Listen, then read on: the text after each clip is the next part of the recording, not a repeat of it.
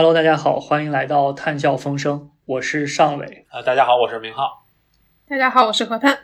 好，那啊，今天我们聊一个题目，这是我个人非常感兴趣的题目，然后跟我的研究也挺也挺有关系。然后这个这期的这个题目，其实在这个在去年十一月份的时候，算是一个热点，当然我们呃错过了上次蹭热点的这个机会。啊，这期我们聊的这个主题呢，就是所谓的 loss and damage，然后啊，大概的这个意思就是说，这个因为气候变化，然后很多国家受到了相关的损害，然后呢，这些损害呢，这个这个造成它的排放呢，不是由这些国家排放的，而是另一些排放国家排放，所以说就是涉及一种这个排放的国家给这些受害国赔钱的这么一个这么一个机制。我觉得，我觉得这是一个呃很有意思、很神奇的机制啊，有很多不确定的地方，待会我们会仔细聊聊。然后，之所以说它是一个之前的这个热点问题呢，就是大家如果关心这个气候变化的谈判的话，这个这个每年都会都会举办这个所谓的 COP 大会，就是这个气候国呃气候变化的缔约方大会。然后呢，去年二零二二年这个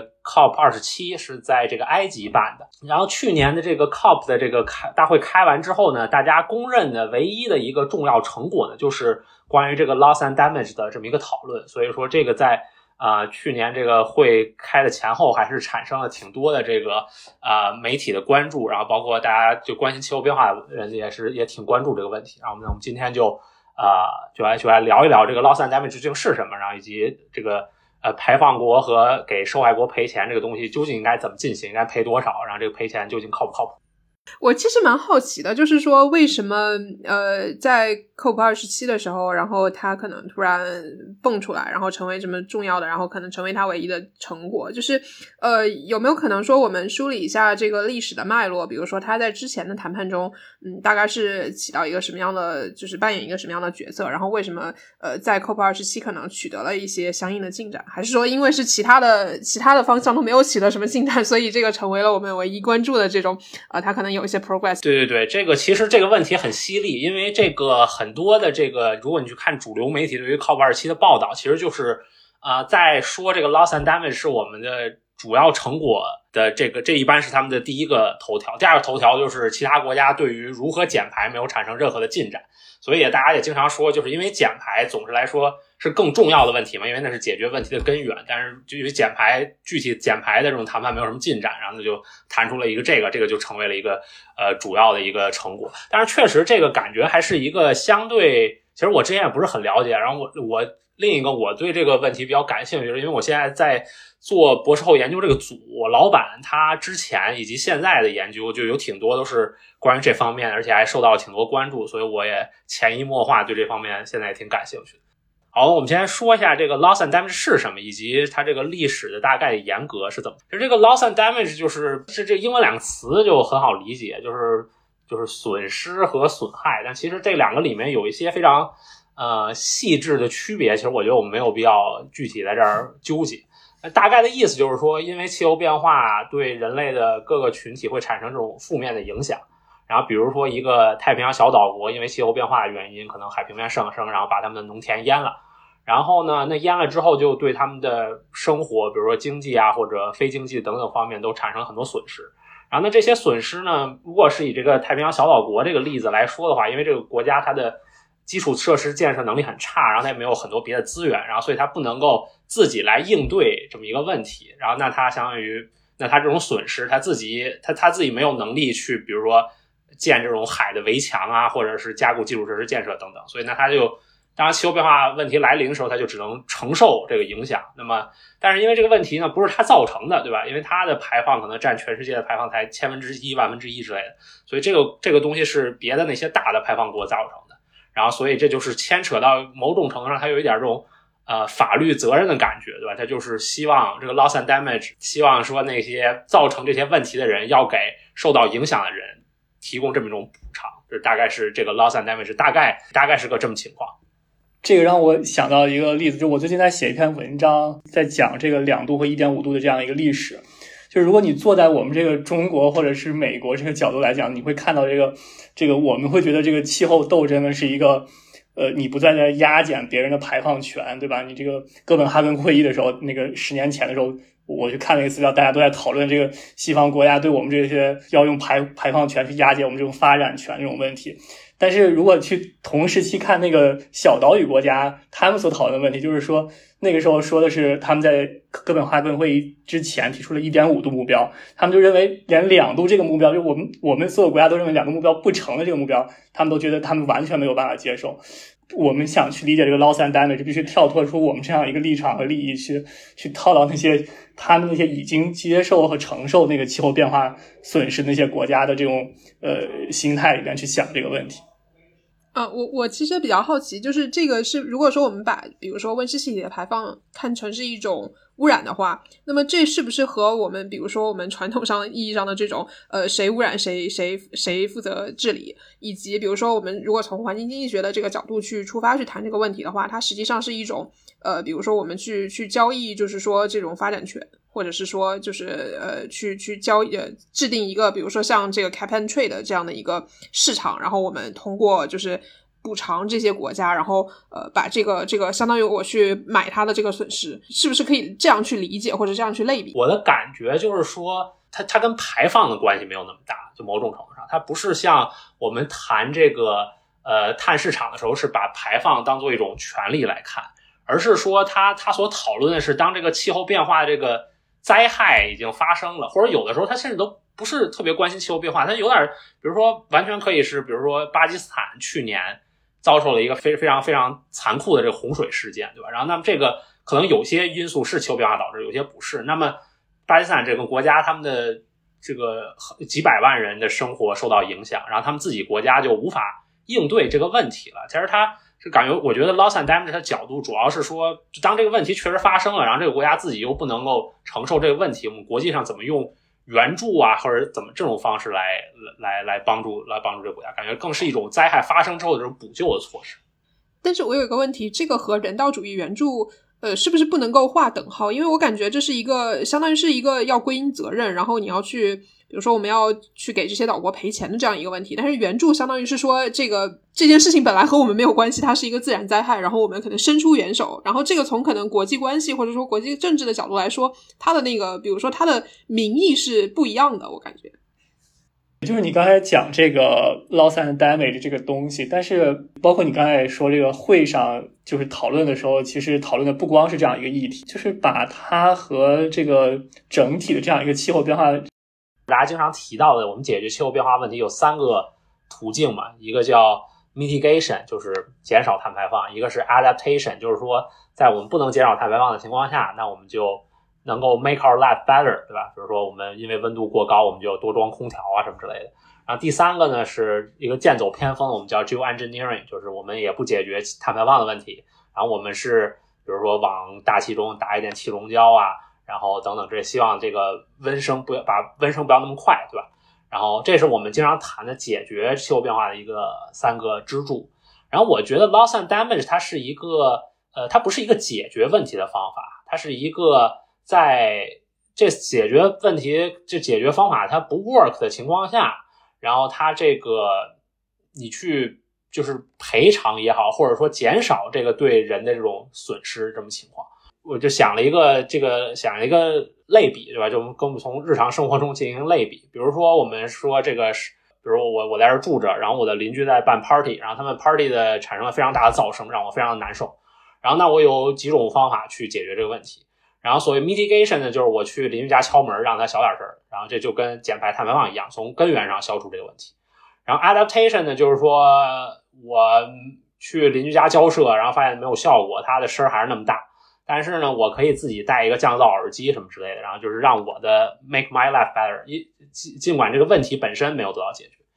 然后呢，geoengineering 呢，就是说我也不想牺牲我，或者我也不想去买一个降噪耳机，但是呢。我们可以去，比如说修一堵墙，然后这样的话呢，那个这个声儿就传不过来了。然后呢，那这样就这个问题，虽然那个声儿还在，而且这个墙可能有朝一日会塌掉。这个塌掉之后，可能这个噪声的问题还是存在的，但是就是最起码短暂的我们能够解决这问题，就有点像 geoengineering。然后所以 loss and damage 就是说，OK，所有这些都不都不 work。然后呢，这个声儿最后还是传过来了，我还是很难受，我这好几天都没睡好觉。然后我就忍无可忍，把邻居告上了法庭，让他赔我钱，然后赔我的精神损失费。然后，这个就是 loss and damage。我觉得这个比喻非常好，但我想扩展一下这个这个东西，就是还还有一种办法就是你可以安那个消声器。其其实这个是气候变化的基本逻辑链。一般来讲会说我们要有四个部分，你有首先是你有排放大气二氧呃温室气的排放，然后进入大气变成这个大气二氧化碳的浓度，然后再在这个留在大气之中。然后对应的是这种浓度，对应的是温度升高，然后最后对应的气候影响，它有四个四个东西。然后你想，你如果是第一个呢，就是就是你去可以去减排，就是 mitigation，然后就是你你说让邻居小点声。然后如果是想去处理大气浓度呢，就是用这个 carbon removal，呃，其实就是说你这个把碳移除掉，这个就相当于安一个消音器一样，你把这个声音就消掉了。然后你然后如果是你想去看这个。呃，最后这个温度目标，你要想下降呢，我们叫 geo engineering，就是你不管怎么样，你让这个呃，你去往这个太空上打这个二氧化硫，然后让这个温度下来，这就好像是让建一堵墙。然后 adaptation 就是最后的那个，最后那个那个戴耳塞那个过程，对吧？其实其实也也就相当于是呃呃，我们适应这样影响，让它影响的损失减小。然后在最后的那个末端，就是当这个影气候变化并不是一个未来发生的事情，它当已经发生了，然后我们就只能把。但是会不会在这个，比如说我们讨论这个 loss and damage 的语境里面，其实呃国际关系里面它其实并不存在一个，虽然它可能有一些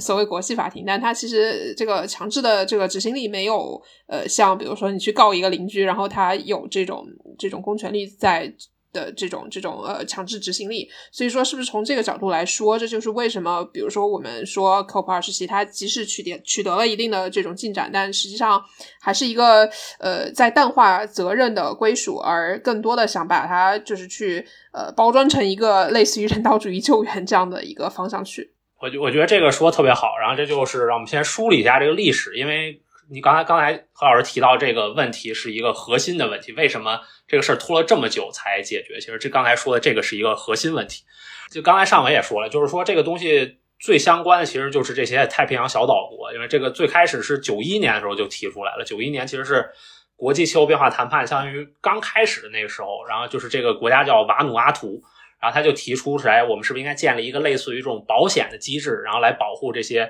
受到海平面上升影响的这些国家。然后，那么这个保费谁来出呢？那就是根据不同国家的这个，呃，第一根据它的历史排放贡献来出，第二是通过就是这个国家的 GDP，就是经济越发达的国家出的越多，其实这都挺挺挺挺好理解的。然后这个这个议案呢就不出意料就被否决了，然后否决的原因呢其实也不太清楚，但是后面我其实我们可以回推出来它的原因大概是什么。然后这个事儿反正公开资料里能够查到的，就是一直没有人再提了。然后一直到二零一三年的时候呢，这个东西稍微有一些进展，然后成立了所谓的就在华沙开了一个会，然后在在这个会上我们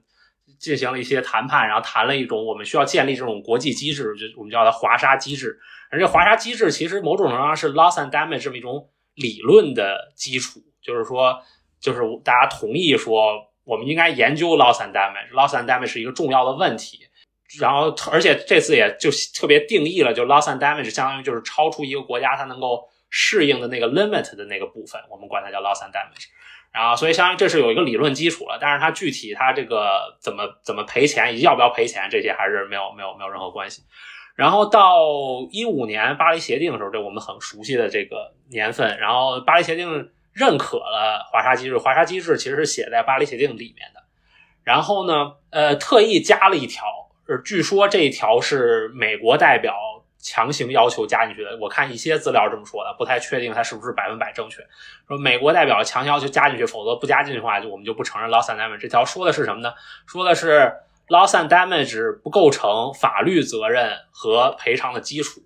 然后这个就是我看一些资料，就是为什么这个问题迟迟推进不了，一直就从九一年开始，一直到一五年才仿佛有了点进步。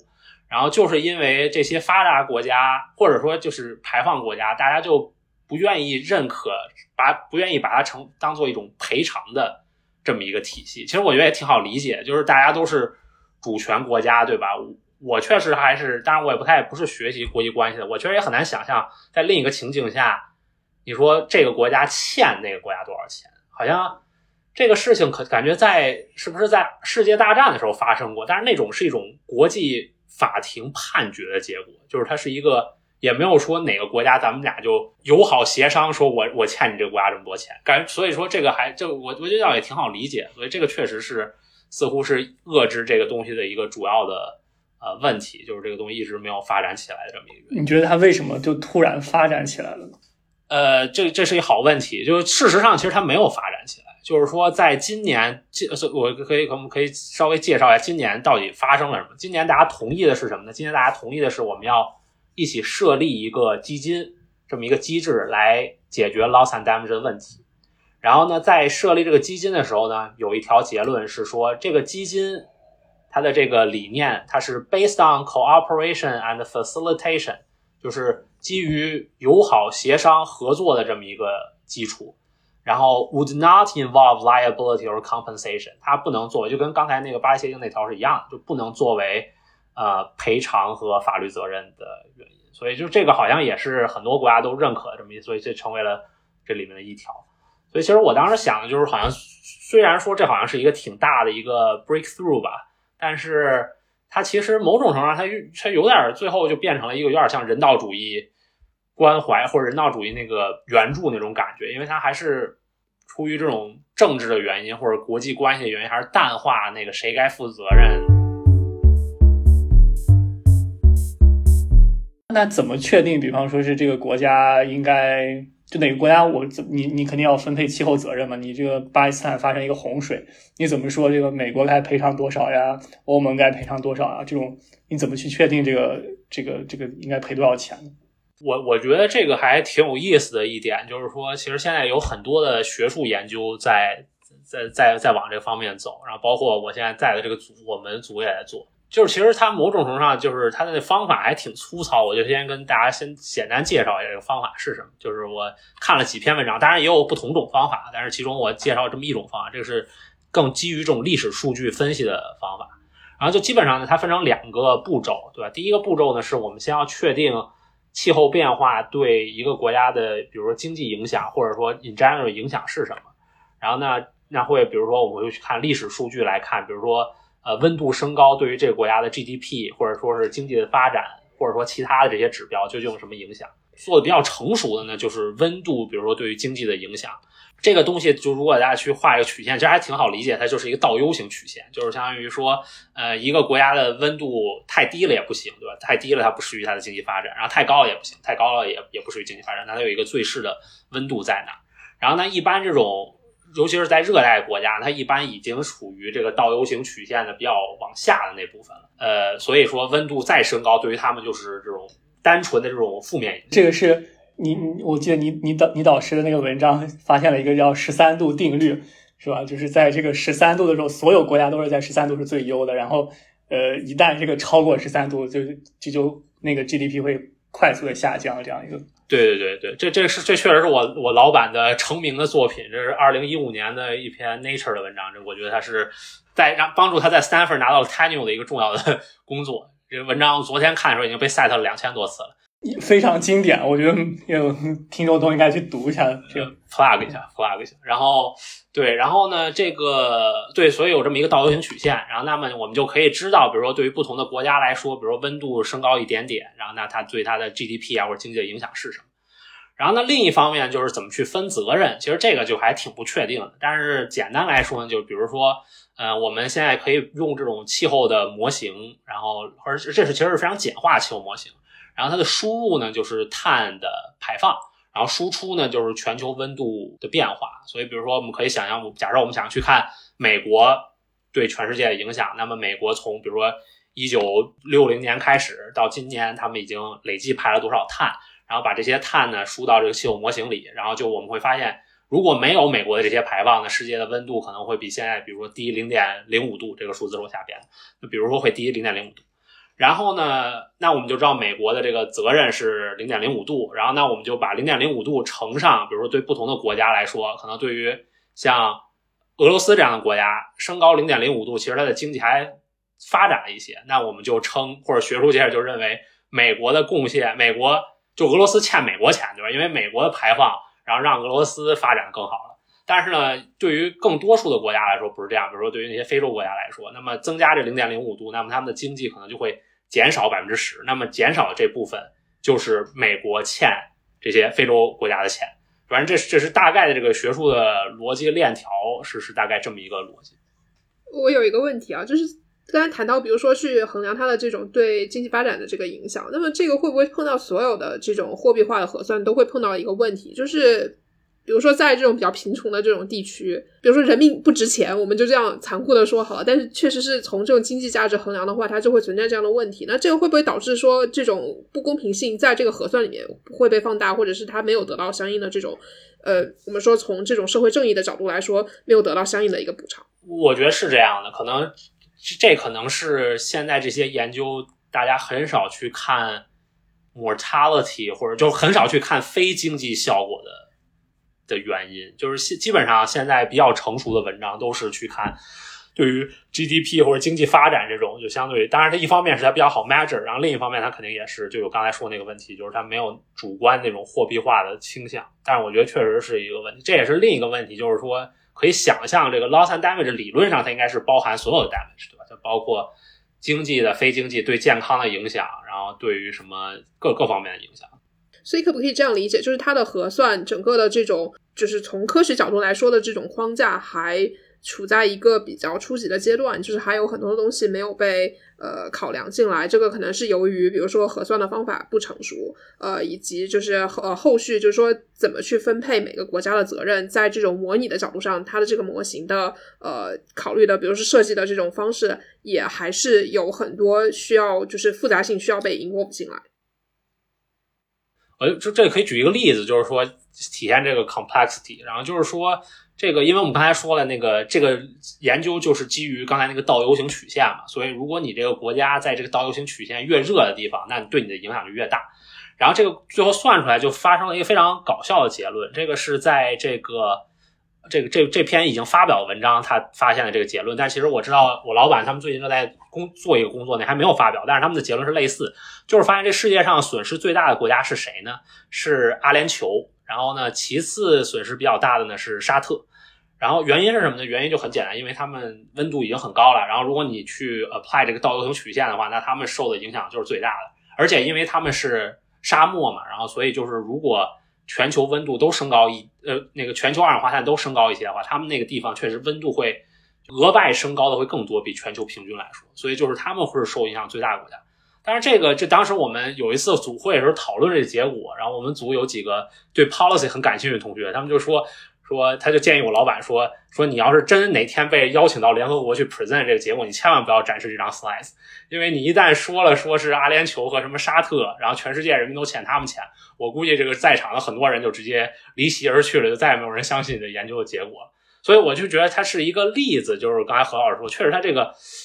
研究的这个框架就是有很多问题，就是相当于这并不是每个国家的倒 U 型曲线都长一样的，对吧？这个。有就是，比如这就取决于可能我们讨论的 adaptation 的问题。就有些国家它的，比如说沙特这种国家，它很有钱，那么它的空调普及率，或者说其他等等，或者说它的经济结构，其实不是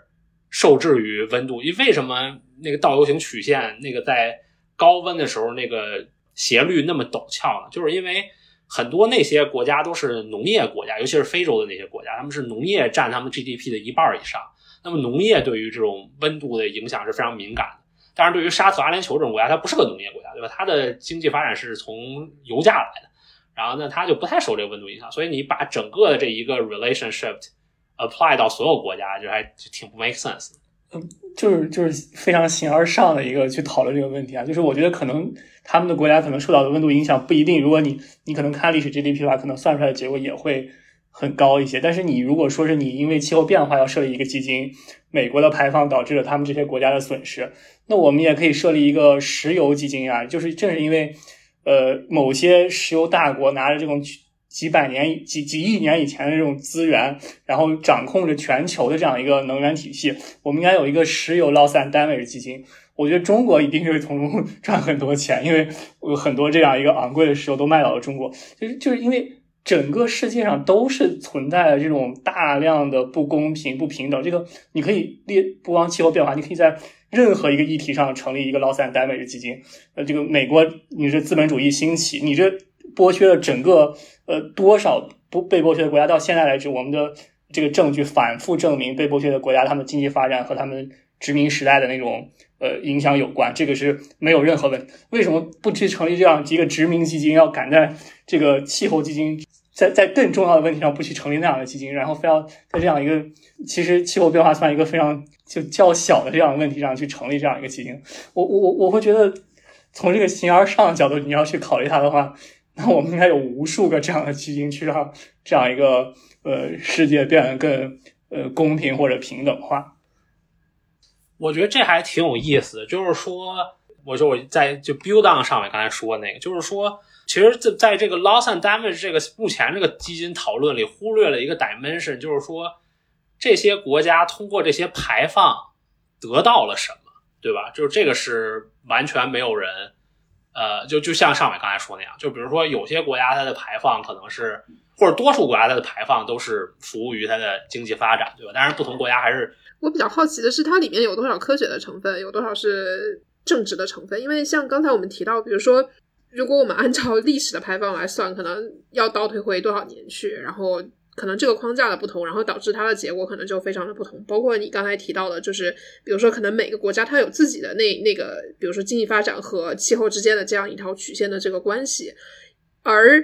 呃，从这个关系来讲的话，可能又依赖于一些数据的获取。然后有一些国家可能这个数据的质量都没有那么好，它可能做出来这个。Estimation 出来的不确定性都可能非常大，或者是我没有办法得到一个准确的估计，就不得不用其他的数据来呃代替，然后来做出一些 proxy 的这些估计。所以我觉得有太多的因素在里面，就会导致说最后这个东西它有多少的成分是科学的，有多少是说我们要从我我们可能采取了不同的立场，或者采取了不同的这种衡量的框架，会导致结果非常的不一样。因为我感觉在这个气候的这个议题里面，这种这种。框架性或者是立场性的东西会反反复复的出现，所以我也比较好奇，就是从这个 loss and damage 的角度来讲的话，就是科学和政治之间的这样的一个 interaction 会是怎样的？呃，我先在在你讲这个更具体的之前，我先讲一个我自己的观点。我觉得气候科学已已死，已经死亡了，没有气候科学这种东西。我我跟反复很多人讲，全都是气候政治是吧？反复人讲，因为气候科学它必然容纳这种价值判断，我们的每一个。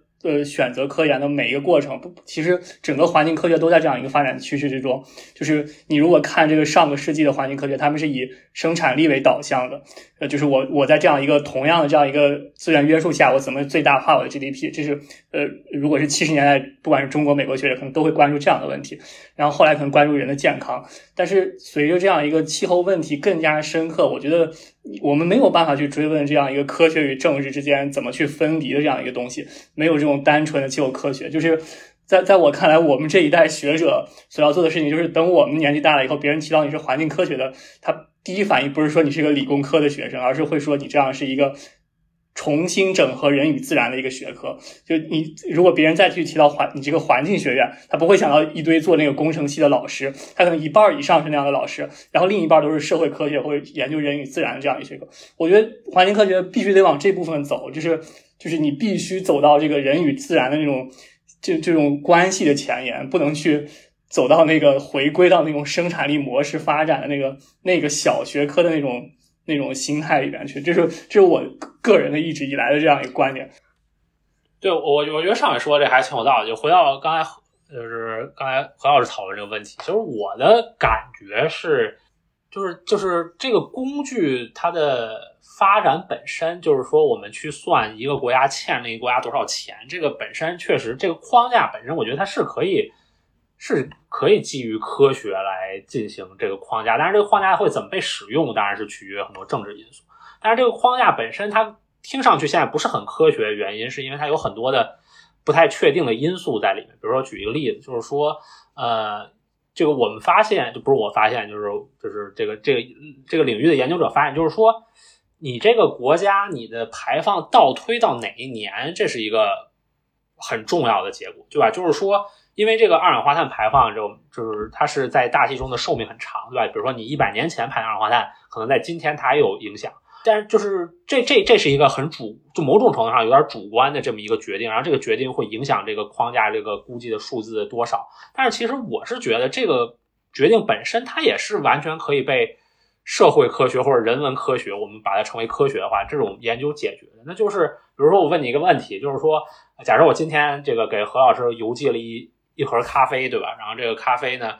呃，现在来看，我们不认为咖啡有什么显著的坏处。但是可能过了五十年，我们发现其实咖啡有一个非常重要的致癌的成分，我们当时不知道，所以其实我是给何老师送了一个炸弹，然后帮何老师给何老师减少我不知道这几个月的寿命是吧？现在你要回过来让我赔钱，就这个东西 make sense 吗？就是说，就是它它就有点这这个东西，它就是说你往回追多少年，就是它确实是一个挺挺主观的这么一个考量因素的，但是听上去我们好像是可以通过研究来个。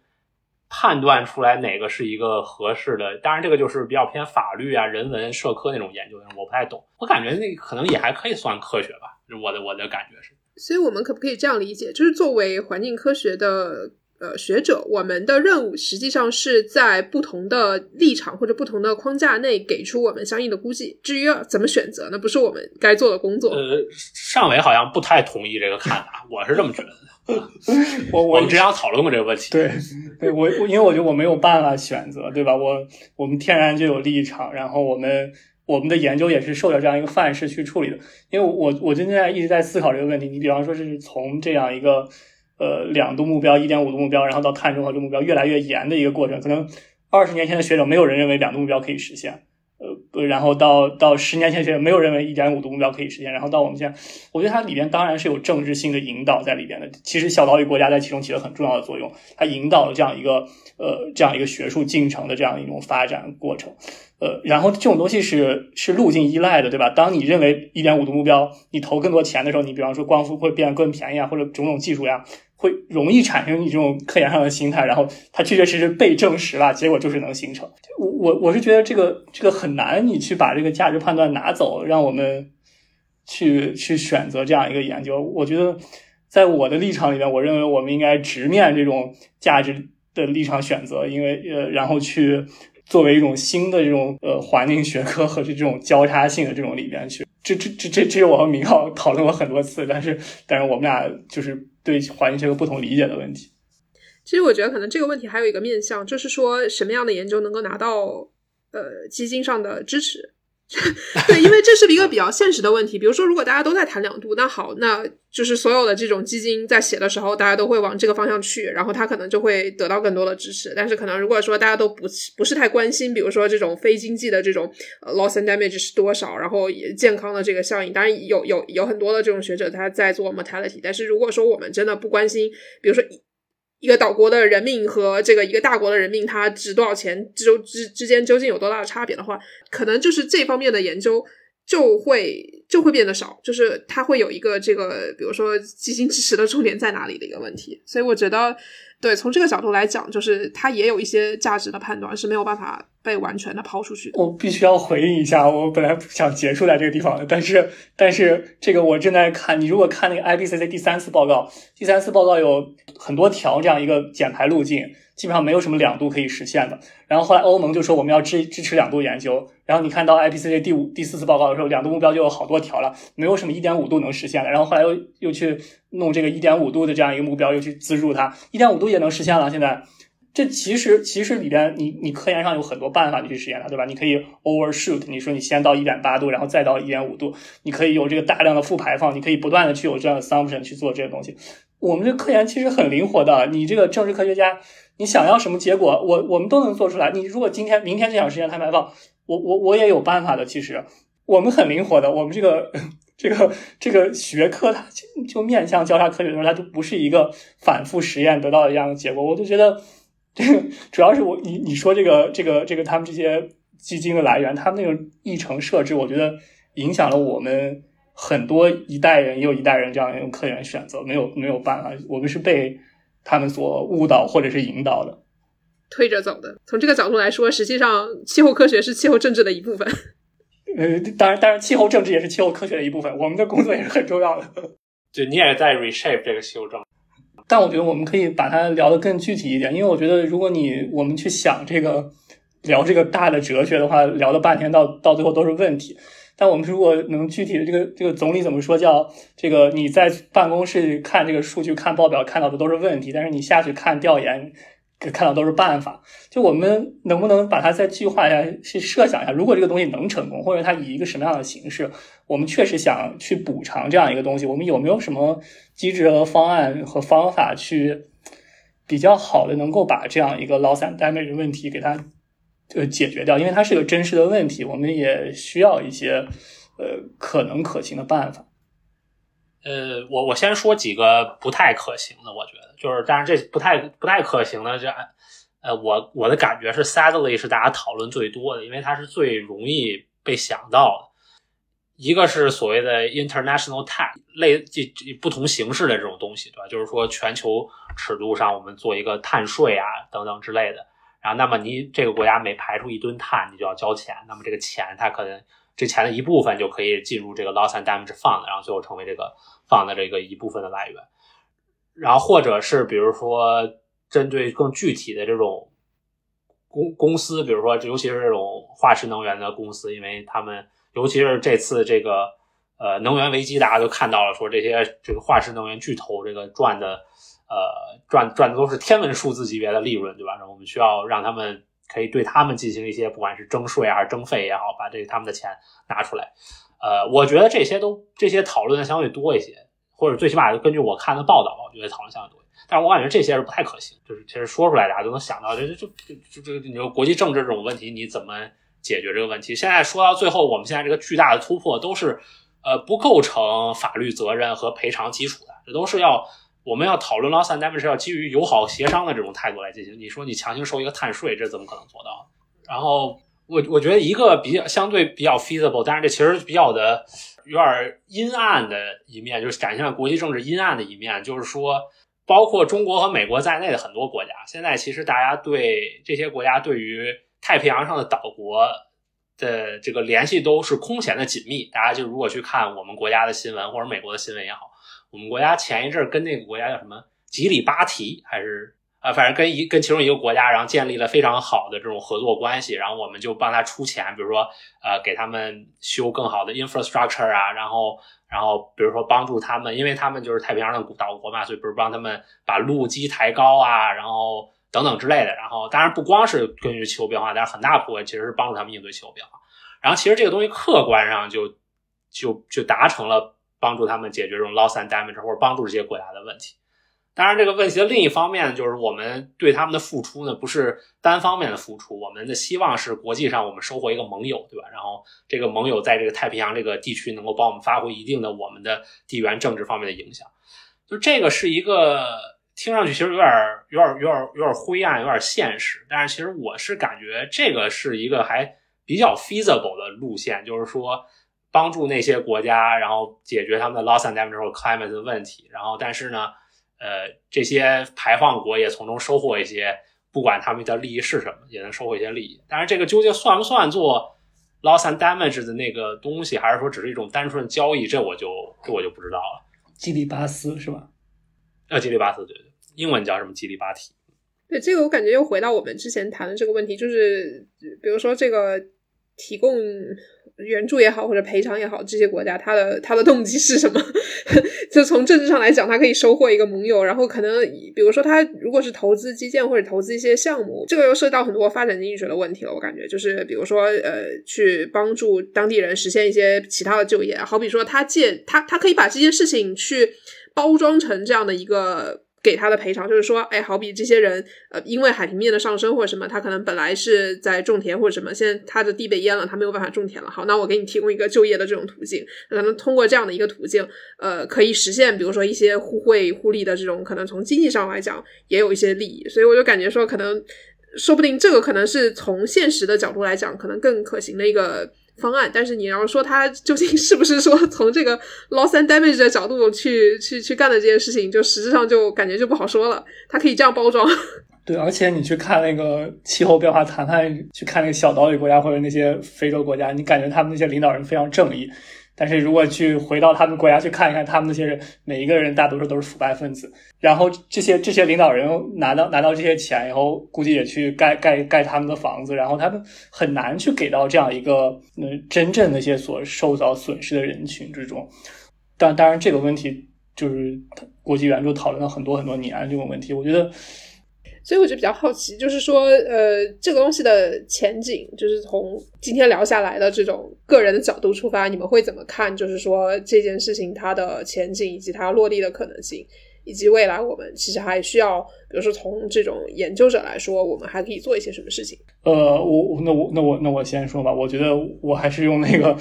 引用总理的话，这个干下去都是办法，就是我觉得。因为这种机制下，我觉得可能可以，比方说像刚才明浩讲的，两个国家我们怎么去商量，把这个所谓的这种呃 loss and damage 基金变成一个中国，比方说中国也可以把“一带一路”和 loss and damage 联合起来，然后如这样的话，让我们和就是让我们这套战略也融入更多的这样一个投资，也加入这样一些气候。的理呃这种呃损损失的补偿里面，包括 adaptation 里面，我觉得可能当不同的国家去讨论他们互相有的利益的时候，呃，应该能琢磨出一些更现实的办法。我我的理解是，呃，当当然不一定这种办法会带来好的结果，有可能呃，在那些腐败政府机构和国家之中还会有更多的问题。但是我我觉得至少应该能往前推一推这个，就用这种 bottom up 的 approach 可以往前推一推这种办法。对我，我觉得我我认同上说，其实我刚才就是我不知道我说那个给大家的 impression 是不是我觉得那种比较现实的利益交换的模式不好，但是其实我还是挺我自己还挺认可这个模式。我觉得就是说，如果我们从经济学的角度来讲，如果我们能够 somehow 得到一个这个帕累托的改进，对吧？就是每个人都获得了他想要的，其实这是这是这是这是挺好的事情，对吧？其实我觉得有的时候。当然，就是出于这种完全的道德的或者法律法法律上的，我们可能希望能够说，一个国家如果他做了错事，他就要赔偿。但如果现实中这种东西不能发生的话，那那就没有那没有办法。那我们总是呃，总不能就就此就此放弃这个东西。其实这种刚才这种现实这种比较基于这种利益的这种互换呀，或者互利，比如就是这种，我觉得其实是一个呃挺不错的一个折中的折中的办法。然后另一个就是我之前在看一些材料的时候，就很多人都提到说，就是说这个 loss and damage 和减排这两个东西不是完全分开的。其实就很多人都会愿意说的一句话，就是说一个国家对 loss and damage 这个基金最大的贡献，就是说它呃把自己的碳排放减下来。因为比如说，尤其是那种排放大国，如果它的排放路径就是完全走这种低排放路径的话，那可能对整个全世界的温升就会。就会有很很明显的变化，那么这很明显的变化，最后就会 translate 成，比如说更低强度的洪水、更低强度的热浪，然后最后你的 loss and damage 那个钱就会可能显著的减少。确实听上去感觉聊下来，感觉这个 loss and damage 本身它是一个比较比较比较比较复杂的东西，它就很还是挺难落地的。然后尤其是包括上海最后说那个国家政治结构的这个感觉是一个挺棘手的问题，可能这个也不是一时半会儿能解决。那也许说到最后，还是回到了减排的问题。如果能够把这个减排的事情推进下去的话，那最后其实可能还是也是还还是因为解还是解决问题根源，这个还是最好的。我如果是小岛屿国家的发言人，听到一段发言，我就会觉得非常虚伪。最后还是不给钱，这最后还是减排，因为给了钱又怕你们总统贪污了，这还真是挺难的。因为但是谈判就是总统，所以这真是一个复杂的问题。何何老师，你觉得你你对这个的没有？我就是在想说，这个东西我们从科研的角度来说，我们还可以做什么？因为我在想，就是你刚才提到的，比如说，呃，一方面是，比如说它的每个国家的它的这种 damage 的曲线，其实我们需要更好的数据。然后包括就是说，呃，它的这个谁来负责的这种归因的这种这个问题。然后呃，包括现在的模型，它其实也很啊还是很粗糙的一个阶段。那其实可以。就是 involve 很多的这种复杂性，所以我觉得可能是不是说从这两个方向来说，还有很多就是说呃研究方面可以去做的。所以我不知道就是这方面的，比如说从从这个 research landscape 的角度来说，呃，比如说你觉得它是一个好的研究方向吗？或者是说呃有有很多的这种机会给我们，就是比如说呃年轻的这种学者啊、老师、学生吗？呃，I I hope so，因为我觉得我现在是呃我我我这个方向是我现在觉得未来很感兴趣的方向，我是比较。我觉得我可能未来几年会往这个方向多做一些。当然，我的关注的这个方向肯定是一个很具体方向。比如我现在比较关注就是啊，气候怎么影响健康，或者是 mortality 之类的。但是其实我觉得 in general，我就觉得它有挺多面向来考虑这个问题的。就是我是觉得它是一个挺有意思的这个发展方向，而且它确实有很多未知，就有很多不确定性，我们可以去去去去填补。但是另一方面，就如果我们真要问这个研究有什么用，其实是我经常不确定的一方面。就是就是刚才提到，就是我们确实可以把这个刚才说那个框架算得更好，对吧？不同的国家究竟怎么样算更准确？最后把那个每个国家欠另一个国家多少钱算得特别好。但是如果这个东西，就像我们刚才说的，如果这个框架最后就是没有人会通过这个框架来考虑这个问题，它只是一个理论的。贡献啊，当然理论贡献也很重要，有很多研究都是理论贡献的。但是，所以这这是一个相对比较矛盾的一个方面。但是另一方面，我觉得它可能确实还是有些帮助的，就是当那个 community 它确实有 resource 去 act on it 话，比如说我们我身边的人，因为我们在在加州嘛，大家很关心的就是气候变化怎么影响山火的这个问题，然后然后山火怎么影响空气质量啊、健康等等之类的。因为加州是一个相对来说比较有钱的地方。然后，所以这个当地的人民，他他家是很希望做一些事情，然后来解决这个问题的。那么，这个地在这种语境下，这个研究我觉得就挺有用的，对吧？你去看这个气候变化究竟怎么影响这些事情，然后以及希望是说，就研究这个影响能够帮助我们去考虑什么样的 solution 更重要，比如说是哪哪个地方的人受的影响最多，我们去怎么帮助他们之类的。所以我感觉，对于这种比较 resource rich 的地方，或者说大家有这种意愿，包括。我觉得中国、美国都都属于这样的地方，可能这种研究就还挺有价值。那我觉得，就是如果从这样一个 founder 的角度来讲，我一直觉得，你比方说作为一个国家级的这样一个基金委，你要只去呃这个赞助那些和你国家战战略相相似和相同的项目，你这地方减排，如果你和你国家的这种产业振兴啊或者什么战是相同的，你可以去。呃呃，管理它，然后 loss and damage 可能如果和“一带一路”有关系，我觉得也去也应该去得到这样一个研究。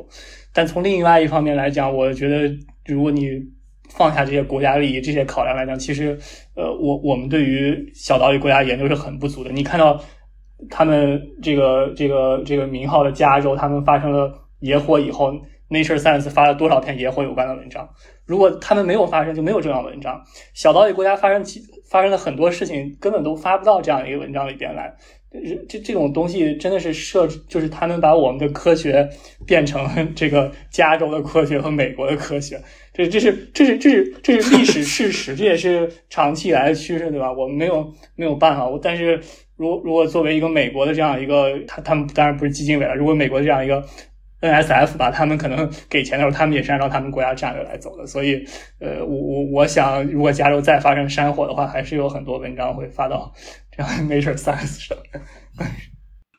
对，但这一一方面也是因为就是数据的收集嘛。那你像这种岛国，它可能这种科研的基础设施都没有那么好，没有没有相应的这样的一些数据，所以你你即使可能作为科研科研者自身来说，我想去做这个研究，哪怕我没有钱，我也想做这个研究的话，但是我没有办法实现，对吧？就是 我没有我没有相应的这种数据去支持。然后我觉得可能你像岛国，他们就是。呃，相应的这些东西，我觉得那就完全就是取决于国家的这种政治意愿了。我我是不是要就是通过这个这个研究，我能够达成我的一些什么样的战略的目的？那我觉得我们说到这儿，是不是我们就应该回去做 research 啊？因为我们也聊了一个多小时，然后正好聊到各自科研的问题，我们还是得回到这样一个现实里边去那啥。呃，然后我非常谢谢明浩今天呃准备这样一个这样一个科普性质的介绍。呃，对对对对对，我觉得我还学到了新的东西。好，谢谢大家，那我们下期再见。谢谢大家，谢谢大家。